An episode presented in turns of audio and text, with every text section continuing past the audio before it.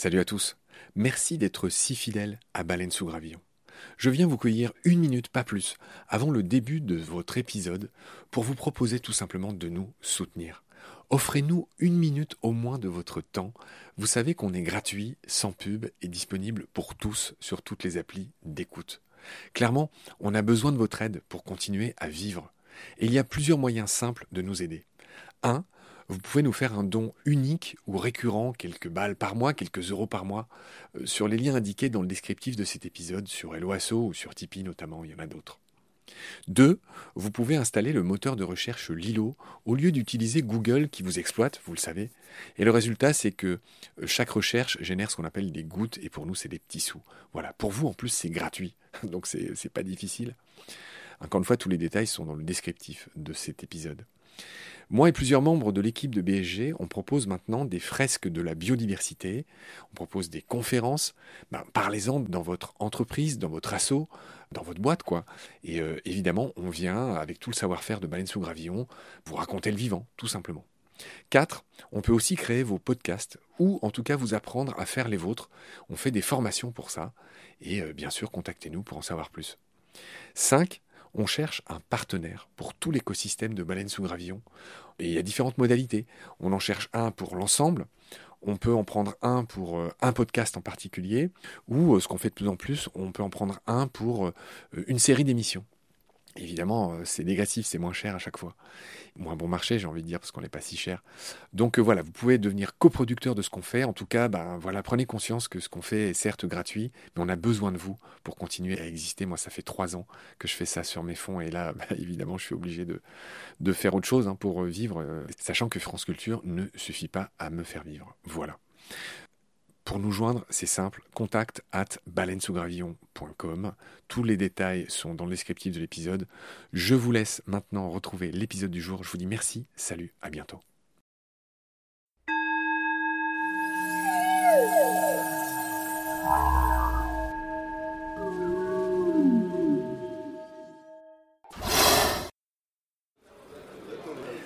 Salut à tous, je suis à Montiel. J'ai eu la chance de croiser Laurent Godet, qui est un spécialiste des amphibiens. Salut Laurent. Salut à tous. Mon cher Laurent, la petite pépite naturaliste que j'aimerais que tu nous offres, c'est que tu nous parles des espèces de tritons les plus... euh, je crois qu'il y en a 5 ou 6 en France.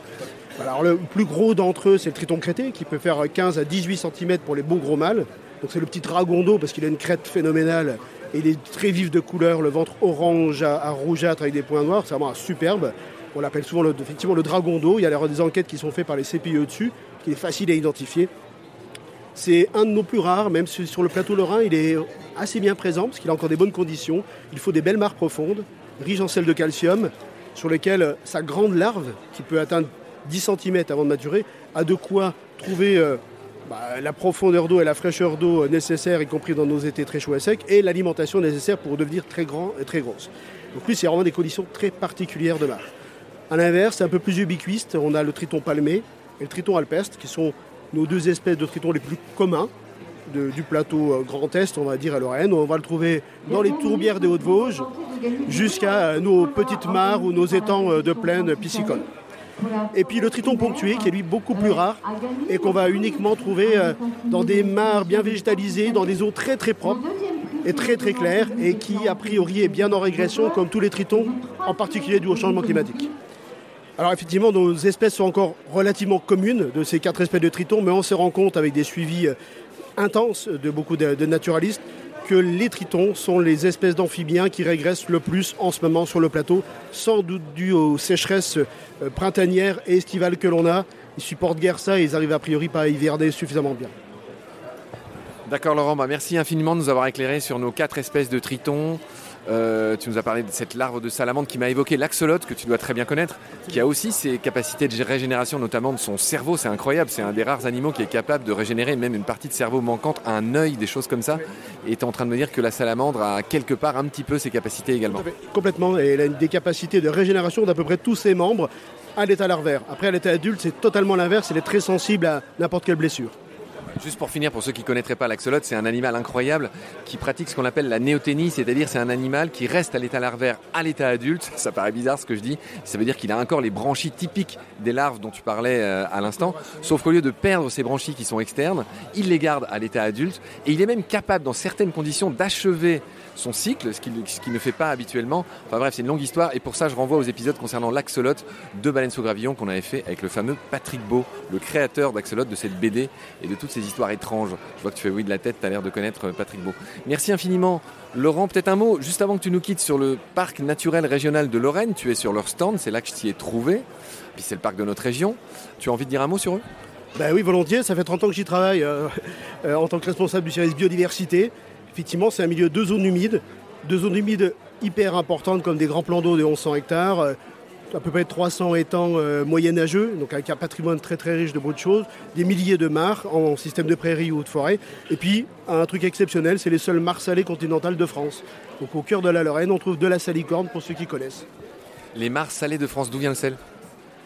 Les mares salées, en fait, c'est vraiment euh, quand tu veux y aller en été, tu sens l'eau de mer, tu vois de la salicorne, tu vois du sel affleurant en surface, parce que il y a des couches de sel qui sont à très faible profondeur et qui, par phénomène de puits artésien, ressortent du sel en vraiment en mare. Et donc il y a des exploitations de sel qui ont donné Château Salin, Marsal, Vic-sur-Seille, avec euh, des salines royales qui ont été une très grande richesse depuis euh, l'époque protohistorique. Laurent, il faudra évidemment que je revienne te voir et on refera une émission sur ces tritons, sur ces urodèles. Tu m'as l'air d'être absolument incollable sur le sujet. En attendant, je te remercie infiniment euh, d'avoir pris le temps, de nous avoir parlé de ces animaux. Voilà, on va tous euh, maintenant euh, commencer à ranger nos gaules, ranger les stands et j'aurai le plaisir, j'espère, de te revoir l'année prochaine ou même avant. Salut Laurent. Salut Marc, à bientôt.